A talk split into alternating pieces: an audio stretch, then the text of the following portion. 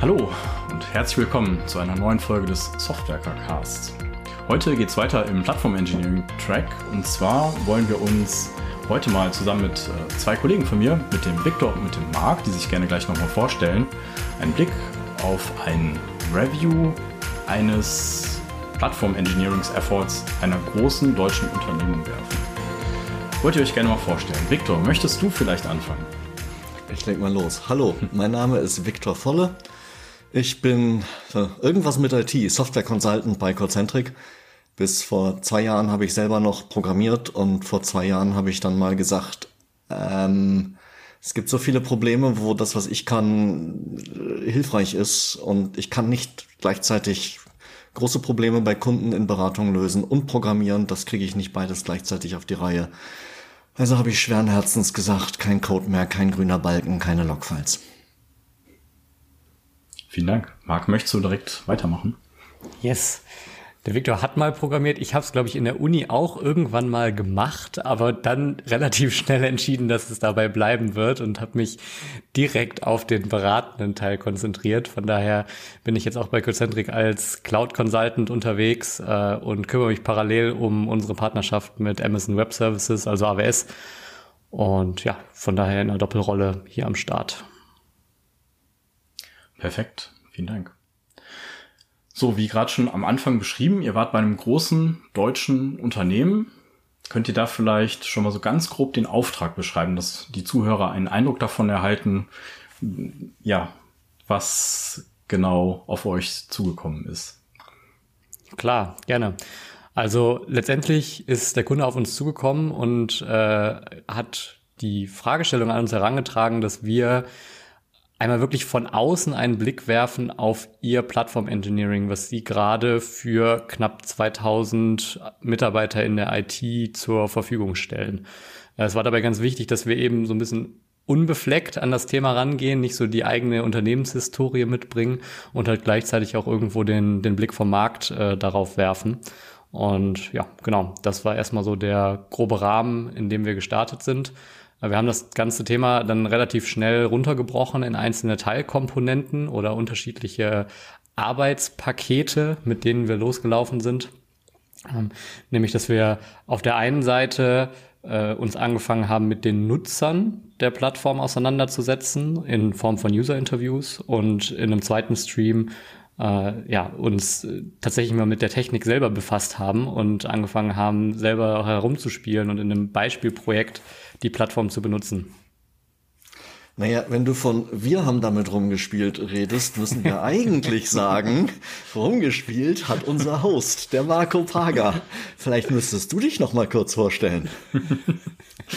In dem Kontext war ich auch äh, unterwegs, genau, und ich hatte auch die Möglichkeit, dass ich wirklich mir die Plattform anschauen konnte, wirklich mal schauen konnte, wie sieht's aus Entwicklersicht aus und äh, wie kann man damit arbeiten, welche Services gibt es war auch ein super spannender Einblick, weil ich dann auch mit einem Buddy zusammenarbeiten konnte, der mir wirklich auch ähm, die ersten Fragen beantwortet hat und mich dann auch so ein bisschen rumgeführt hat. Genau. Von daher, Viktor, vielen Dank, dass du mir den Ball dann nochmal zugespielt hast. Dann wissen die Zuhörer wirklich auch Bescheid, dass wir drei sogar zufällig in diesem Consulting-Auftrag gemeinsam unterwegs waren. Genau. Als du uns eingeladen hast zu diesem Stadtwerker Cast, muss ich gestehen, hatte ich das sogar wieder vergessen gehabt, weil da war nur Inhalt und Thema relevant. Und erst jetzt, als der Marc Bialow uns gerade erzählt hat, dass wir das selber ausprobiert haben, dachte ich mir, es wäre ganz schön unfair zu verschweigen, dass du da heftig mitgespielt hast. Ja, vielen Dank. Ähm, genau, also der Kunde, was wir gerade schon mal gehört haben, das waren Entwickler, 2000 Leute. Das heißt, das ist ja auch schon eine recht große Unternehmung. Da sind man ja, ist man ja auch schnell bei Themen, die vielleicht auch gar nicht so direkt auf der Hand liegen, aber ähm, die einem dann auch begeben, begegnen. Vielleicht wollt ihr noch mal kurz auch was so zu dem Kunden dann noch mal ergänzend sagen. Was vielleicht spannend ist, die haben sehr früh angefangen. Also die haben die ersten Schritte gemacht in Platform Engineering vor fünf Jahren.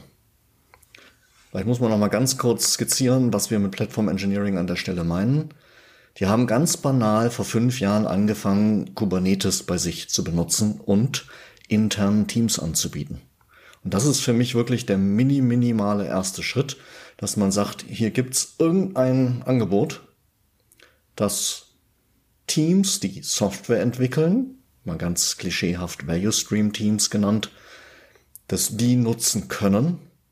Und vielleicht müssen die nicht ganz tief runter das Kubernetes selber einrichten. Gerade vor fünf Jahren war das noch ein bisschen schwieriger, sondern das eine Team, was dann zum Nukleus des Platform Engineerings wurde, hat einfach Kubernetes zusammen mit einem externen Dienstleister hochgezogen. Die haben das betreut und betrieben und dann intern angeboten. Das war der erste Schritt. Dann gab's ein Projekt, das Kafka verwendet hat und dann wollten andere Projekte Kafka verwenden und dann haben sie das nächste Ding genommen und gesagt, oh, das sieht gut aus. Wir brauchen bestimmtes Wissen an Kafka und nicht jeder muss alle Details wissen, wie man das betreibt, einrichtet, hochzieht. Und das bieten wir jetzt auch intern an. Und das waren wirklich so die ersten Schritte und fünf Jahre her finde ich schon ganz schön lang. Ich meine, solche Dinge gab es schon lange vorher, aber es dann wirklich sehr gezielt mit eigenen Teams zu machen und wirklich als Angebot an die internen Softwareentwicklungsteams zu machen, äh, fand ich schon ziemlich beeindruckend, dass die da so gut reingestoßen sind.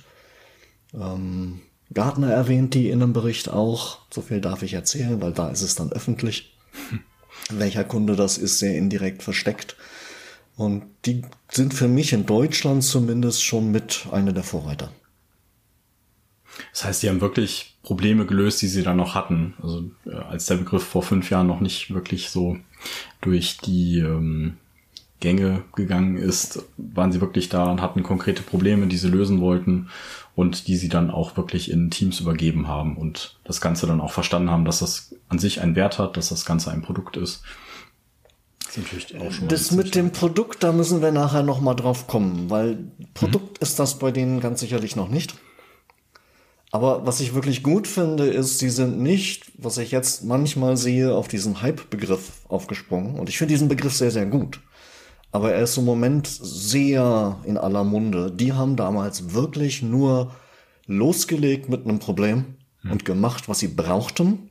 Und irgendwann haben sie das halt dann Plattform Engineering genannt. Mhm.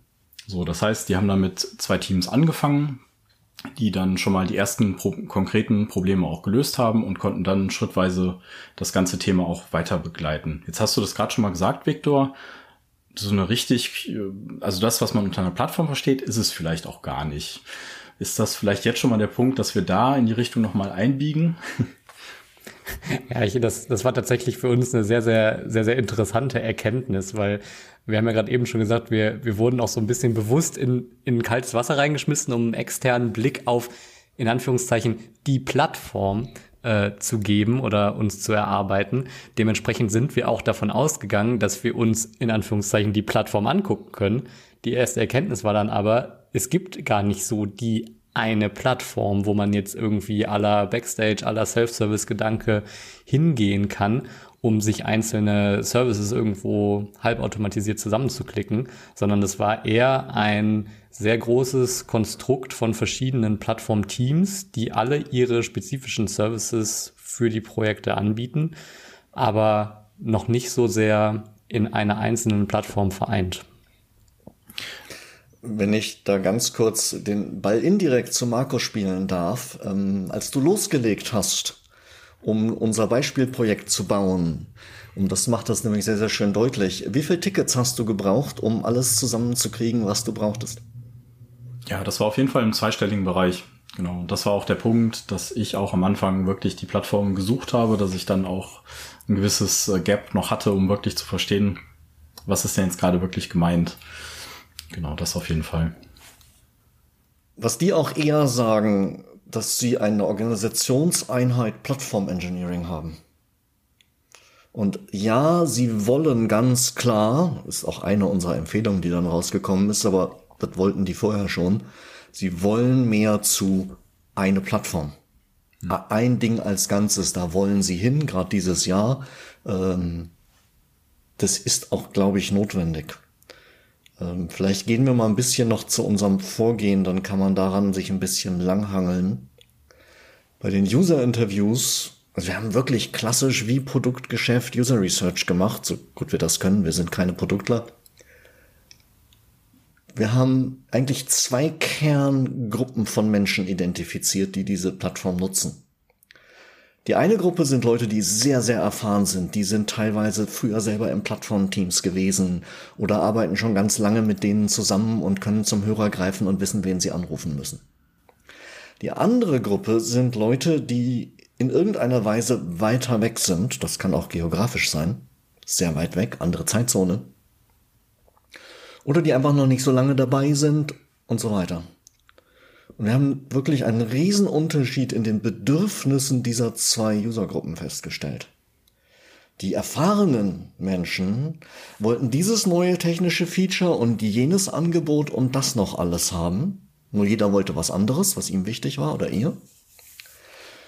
Und die eher nicht so erfahrenen Menschen. Und erfahren muss nicht heißen, dass die erst seit drei Jahren im Job sind. Das können Leute gewesen sein, die sind seit 10, 15 Jahren im Job gewesen, aber neu bei diesem Kunden oder neu mit dieser Plattform.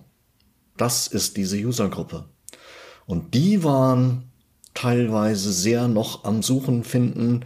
Wir haben alle gefragt, wo guckst du als erstes hin, wenn du was suchst? Und jeder hat uns eine andere URL intern gesagt, bei der er nachguckt. Das heißt, es gibt nicht diesen einen Einstiegspunkt. Es gibt nicht dieses eine Ding, von dem ich mich dann aus bewege. Ähm, einer hat uns gezeigt, wie er in deren Wiki gezielt und sehr geschickt sucht, um das Richtige zu finden im Wald vor lauter Bäumen. Also da ist wirklich aus unserer Sicht, wenn ich sage, ich biete eine Plattform an, die Menschen self-service-artig sehr einfach was zur Verfügung stellt, das machen die noch nicht. Wo sie richtig gut sind, ist alles andere. Unterstützung, Consulting, Support, Bereitstellen an Informationen in die Details runter. Da waren die gnadenlos gut. Also war ich echt beeindruckt. Ähm, auch wenn du dann ein Problem hast und einen von denen dir schnappst, die sich da auskennen, da werden sie geholfen. Und nicht nur am Anfang beim, beim Start eines Projektes. Wir unterscheiden ja gerne Startprojekt, dann so die ganze Laufzeit bis zum ersten Deployment in Produktion und dann den Betrieb. All das war da wirklich gut abgedeckt. Gerade auch der Betrieb, Observability, äh, Logging, es war alles da. In unterschiedlicher Ausprägung, äh, Tiefe. Wie gesagt, angefangen hatten die mit Kubernetes und Kafka. Deswegen gab es da auch Unterschiede, wie weit das alles war. Aber das haben wir auch bei allen User-Interviews gehört. Die waren zufrieden mit dem, was angeboten wurde und wollten mehr, mehr, mehr. Hm. Ich glaube, das kann man auch als tatsächlich ein, also für, für mich als Markt jetzt auch super spannendes Learning mitnehmen aus dem Projekt, dass äh, es eigentlich vielleicht gar nicht unbedingt diese super shiny Plattform braucht, um eigentlich wirklich Plattform Engineering erfolgreich zu betreiben, sondern dass es wirklich im Kern auf gute Leistungen, gute Services ankommt, die man irgendwo als Team der, der eigenen Entwicklungstruppe oder der eigenen Firma zur Verfügung stellt. Und ähm, das hat man da in allem gemerkt, was sie irgendwo getan haben. Der Kern war wirklich exzellent, hervorragend, stabil es wurde schon gar nicht mehr groß drüber geredet, weil es als Standard gesehen wurde, dass das verfügbar ist und dass man damit arbeiten kann, was, glaube ich, das größte Kompliment ist für so ein Plattformteam, was man nur machen kann. Und ja, das war äh, sehr erhellend zu sehen, äh, dass nicht angefangen wurde mit einem Tool aller äh, Backstage oder irgendwas anderes, ähm, sondern dass angefangen wurde mit den Problemen, die man eigentlich in der Softwareentwicklung hat. Und die hat man gelöst und dann irgendwo skaliert und ja, bei Aus, Auswüchsen von knapp 2000 Menschen, die man jetzt dann am Ende mit so einer Plattform adressiert, äh, kommt dann natürlich irgendwann eine neue Ebene dazu, nämlich die Meta-Ebene. Wie benutze ich denn jetzt eigentlich die Plattform möglichst effizient? Und das war dann auch eins unserer Erkenntnisse, die wir da generiert haben, dass man da auch noch Zeit und Aufwand rein investieren kann. Was extrem spannend war, weil die Diskussion haben wir natürlich immer und immer wieder, unabhängig von Plattform Engineering, sondern grundsätzlich, wie viel schreibe ich den Teams vor? und wie viel Freiheit gebe ich. Und das war dort in meinen Augen auch sehr ungewöhnlich, weil die Teams hatten sehr große Freiheit. Wir sagen immer Freedom and Rules. Es muss eine Balance geben. Und da ist ein Schieberegler, den ich sehr weit nach Freedom schmeißen kann. Und es gibt den gleichen Regler, den ich halt sehr weit nach Regeln, Standard, Vorgaben, alles einheitlich. Und meine Lieblingsanekdote vielleicht draus war jemand, den wir interviewt haben, der sehr, sehr erfahren war. Der sagte, es gibt zu wenig Regeln, weil äh, die Teams, die keine Ahnung haben, die machen dann allen möglichen Blödsinn und wir brauchen mehr Regeln. Und selber sagte er drei Minuten später, ja, aber an die Regeln halte ich mich nicht, sie sind blöd. Also diesen Kampf haben wir immer wieder, egal wo wir hingucken, sobald es ein Team gibt, das anderen Teams was bereitstellt, vorschreibt, ganz klassisch die berühmt-berüchtigte Enterprise-Architektur im Elfenbeinturm, das gab es dort in der Form nicht und das tat auch manchmal weh. Aber sie konnten ganz klar sagen, und das funktionierte einfach gut, das Angebot war so gut, weil nicht nur habe ich ein fertiges Kubernetes, ich habe auch ein Kubernetes, das mit allem verknüpft ist, was ich brauche. Nicht ganz out of the box, aber es war einfach dieser berühmte Golden Path, Spotify-Begriff. Äh, es war ganz klar, wenn ich die Anwendung habe, die braucht das, das und das, da stand aufgeschrieben, wie ich das aneinander klebe und ich musste nicht mehr nachdenken. Ich musste es nur tun. Und das ist natürlich ein Riesengewinn. Äh, Mark Schnitzius, letzter Podcast, hat darüber geredet, äh, Cognitive Load. Ich sage wirklich ganz banal, Aufwand runter. Ich gucke eher mit so einer Managementbrille Brille da drauf. Ich will den Aufwand, der nicht notwendig ist, der nicht, oh Gott, das klingt sehr basswürdig, Value generiert. Den Aufwand will ich raushaben aus den Value Stream Teams. Und das klappt da einfach gut, weil das Angebot schlüssig aus einem Guss größtenteils ist und funktioniert. Äh, Victor, du hast jetzt gerade einen ganz wichtigen Punkt angesprochen, nämlich dieses Freedom and Rules Thema. Und das hat tatsächlich bei dem Kunden auch eine unglaubliche Auswirkung darauf gehabt, wie die Plattform wahrgenommen wurde. Nämlich dadurch, dass die Teams wirklich am Ende die Entscheidungshoheit darüber hatten, die Plattform zu nutzen oder sie nicht zu nutzen und sich selber irgendwie was hinzustellen oder selber zu basteln, äh, hat man natürlich implizit schon ganz schnell sich diese Produktdenke irgendwie angeeignet und ganz schnell angefangen zu überlegen, was sind denn jetzt eigentlich die Probleme bei den Teams, die wir wirklich lösen müssen, damit wir als Plattform auch irgendwo Traktion erfahren. Das ist natürlich bei vielleicht anderen Unternehmen oft noch anders, dass nämlich eher den Entwicklungsteams was vorgeschrieben wird, was sie irgendwie so als Standardentwicklungsprozess nutzen müssen. Ähm, und das war da eben komplett umgedreht. Die Entwicklungsteams konnten sich wirklich frei entscheiden, konnten auch wirklich sagen, wir benutzen das nicht, wir bauen jetzt hier das Thema selber auf ähm, und haben gute Gründe dafür. Mm. Und ja, das führt natürlich zu einer sehr produktorientierten Denkweise im Plattformteam. Ich glaube, das ist eines der wenigen Dinge, die hart vorgeschrieben waren. Wenn du in die Cloud gehen wolltest, war ein bestimmter Cloud-Provider vorgeschrieben und du hast über dieses Plattformteam einen Account gekriegt, damit das ganze Thema Billing-Account an der Stelle gelöst ist. Und das finde ich total gut. Das sind so Basics. Minimal muss einfach gesetzt sein, sonst hast du wirklich völliges Chaos. Aber da drauf aufsetzen, ich hätte zur Not wirklich mir einen Account holen können von diesem Cloud-Provider über das Plattformteam und da drin hätte ich machen können, was ich wollte. Ich hätte äh, mit Haskell in Lambda ähm, gegen eine selbstgestrickte MongoDB arbeiten können. Wäre mein Problem gewesen, wenn das Zeug nicht funktioniert. Und als ehemaliger Entwickler finde ich das eigentlich ganz toll. Als Mensch, der den Wildwuchs in der Hand haben muss, habe ich Schiss zwei Seelen auch in meiner Brust. Aber es war faszinierend zu sehen, dass das gut funktioniert hat. Ein, ein anderes Thema, was mir dazu gerade tatsächlich in den, in den Kopf kommt, ist eins der Architekturprinzipien, die sie bei dem Kunden an, angelegt haben. Und das war, ich versuche es mal irgendwie wörtlich zu zitieren, es war, glaube ich, you can use the new fancy stuff if you've tried out the old boring stuff first. Ähm, und das fand ich, äh, hat unglaublich bei mir resoniert, weil es so herrlich pragmatisch ist und irgendwo diesem technischen, ich will was Neues, Cooles ausprobieren, irgendwo gleichzeitig entspricht. Und ähm, ja, das war sehr schön. Der, der, der enge Kontakt, den die kontinuierlich mit ihren Nutzern haben, ist, glaube ich, da das beste Gegenmittel gegen Elfenbeinturm. Wir kennen Kunden, wo die Enterprise-Architektur sich was ausdenkt und alle sechs Wochen gibt's ein Architecture Board, mit, zu dem du hin musst, um irgendwas vorzustellen und dann sagen die nein und schicken dich zurück und in sechs Wochen darfst du wiederkommen. Das gibt's dort nicht. Wir haben gehört, es gab was ähnliches wohl früher auch mal und das wurde wirklich hart abgeschafft. Und wie gesagt, es hat auch Nachteile, wenig vorzuschreiben, ganz, ganz klar. Bei Security ist für uns immer die Grenze erreicht, wo man sagt, jetzt ist Schluss.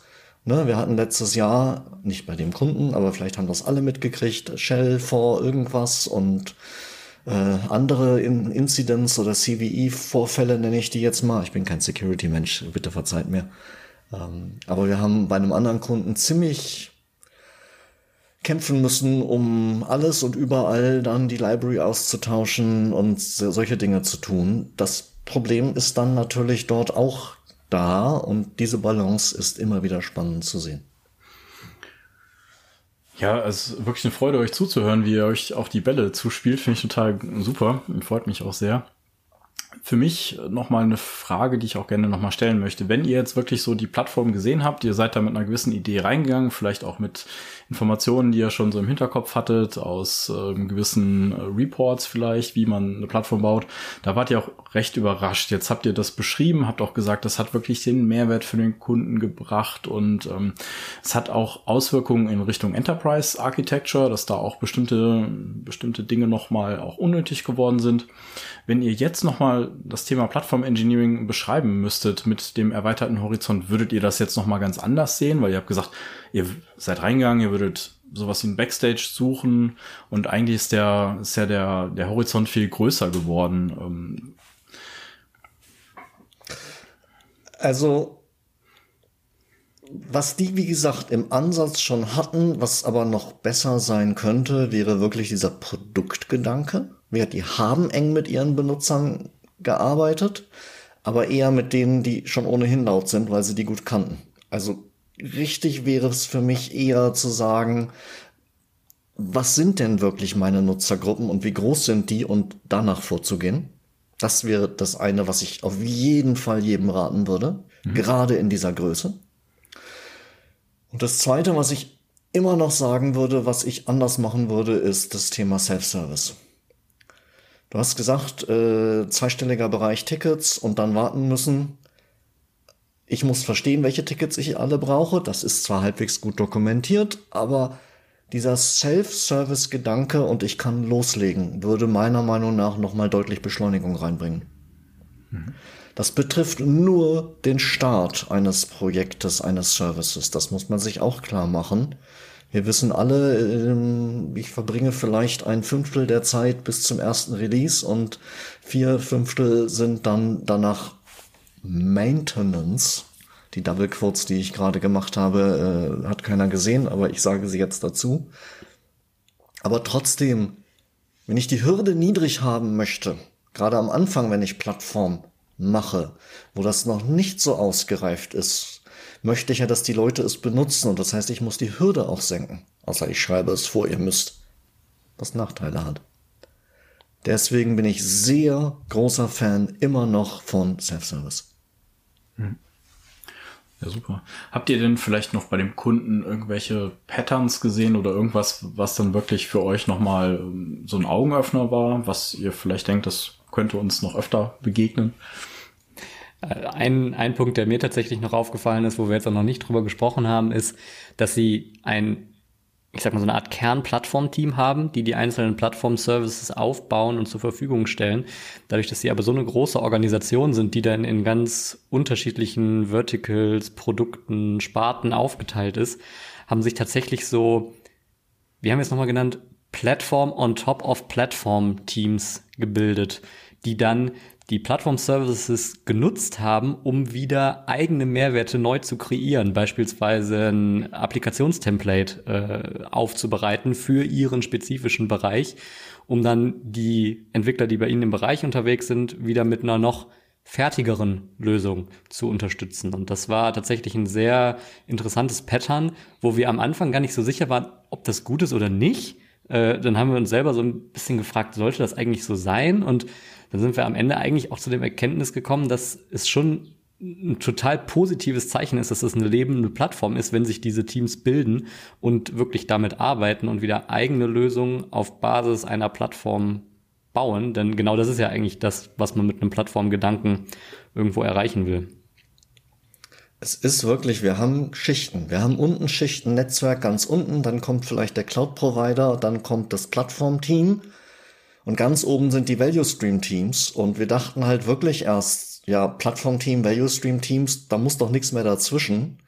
Aber natürlich, wenn ich zum Beispiel einen großen E-Shop baue und da drin dann vielleicht 30, 40, 100 Services habe, lasst uns nicht die Diskussion, anfangen, wie groß Microservices sein sollen. Aber ich habe trotzdem irgendwann eine Menge an Services. Und die Services in diesem Produkt haben natürlich ähnliche Bedürfnisse. Sie müssen in die gleiche CICD-Pipeline-artige Struktur rein und so weiter und so fort. Aber in der Größe will ich das nicht über 2000 Entwickler standardisieren. Das wäre Wahnsinn. Ich würde völlig stillstehen. Und deswegen sage ich wirklich, genau wie Marc gerade, das ist gut. Und ich war genau wie Marc vorher so, äh, das riecht aber komisch, a bad smell. Und jetzt sagen wir, it smells like green apples. Ein, eine spannende Frage ist natürlich jetzt, wenn man, wenn man in einem Unternehmen unterwegs ist, die jetzt nicht irgendwie 2000 äh, Menschen haben, die bei ihnen in der IT rumspringen, was man jetzt damit machen kann. Und äh, ich glaube tatsächlich, dass das, was auf diesen Plattform on top of Plattform Teams passiert ist, in einem kleineren Kontext auch durchaus schon in das Plattform Engineering Team reingezogen werden kann oder sollte. Was haben die am Ende gemacht? Nämlich genauso Blaupausen oder Applikationstemplates sich mal durchdacht, was sind denn die Projekte, Produkte, Applikationen, die wir häufig bauen, ja, die man irgendwie so ein bisschen als Standard vielleicht definieren kann und dann mal eine technische Infrastruktur darunter gelegt, um die skalierbar zu machen und äh, wiederverwendbar zu machen. Und das wäre, glaube ich, was, was auch für ein Plattformteam äh, ja, viel Mehrwert generieren kann. Und die haben natürlich auch Support für ihre Leute geleistet und die enabled. Weil die natürlich deren Fehlersituationen viel besser kennen, viel näher dran sind, als so ein Plattformteam für 2000 Leute sein kann. Aber natürlich ist das wirklich, glauben wir, ein Pattern, das erst ab so einer Größe relevant wird. Wir haben neulich mal so ein bisschen versucht zu diskutieren und rauszufinden, ab wann lohnt sich denn ein Plattformteam? Und da gab es bei uns sehr unterschiedliche Meinungen von ab zwei Teams brauche ich das in irgendeiner Weise oder erst ab acht Teams. Wir haben keine finale Meinung. Wir haben ganz klar festgestellt, es fängt einfach schon beim zweiten Team an, dass man Sachen gleich handhabt. Sei es, dass das zweite Team einfach nur ein Split von dem vorherigen Team ist, was ja oft passiert, wenn man wächst. Aber dass wir sagen, ab dem vierten, fünften Team müssen wir auf jeden Fall drauf gucken, dass wir nicht irgendwann überrollt werden und hinterherrennen müssen. Und ab acht Teams, aber das ist jetzt Daumenregel, nagelt mich bitte darauf nicht fest, es wird sicherlich sinnvolle Ausnahmen geben, aber ab acht Teams würde ich ganz klar sagen, du musst dich aktiv gegen ein Plattformteam entscheiden, mit guten Gründen, als dass du es nicht machst. Mhm. Ja, vielen Dank das war doch schon mal sehr interessant. Ähm, ich denke, da ist jetzt auch wirklich gut rübergekommen, warum einen das Thema interessiert oder interessieren sollte. Und auch, ähm, ja, was euch da motiviert hat, das Ganze nochmal anzuschauen. Sollen wir denn langsam einbiegen in unsere, äh, in unser ähm, Ende oder habt ihr noch Punkte, die euch gerade noch wichtig sind, die ihr nochmal ansprechen wollt, die vielleicht sonst unter den Tisch fallen? Vielleicht nur noch von mir eine Anekdote, weil du gerade gesagt hast, man hört, wie wir Spaß dran haben. Ähm, wir machen ja am Ende von Projekten immer ein Postmortem. Mortem klingt so böse. Also eine Retrospektive über das ganze Projekt. Und die Kollegin, die da uns moderiert hat, das versuchen wir immer von außen zu machen, Die war vorher schon so ein bisschen neidisch, weil das alles spannend klang. Und hinterher meinte sie dann so, oh, jetzt bin ich noch neidischer. Und so war es auch jetzt. Das hat gar nichts mit Platform Engineering per se zu tun. Dieses Projekt hat einfach Spaß gemacht und ich muss das vielleicht doppelt deutlich sagen, weil ich am Anfang ein bisschen skeptisch war, ob das wirklich so interessant ist.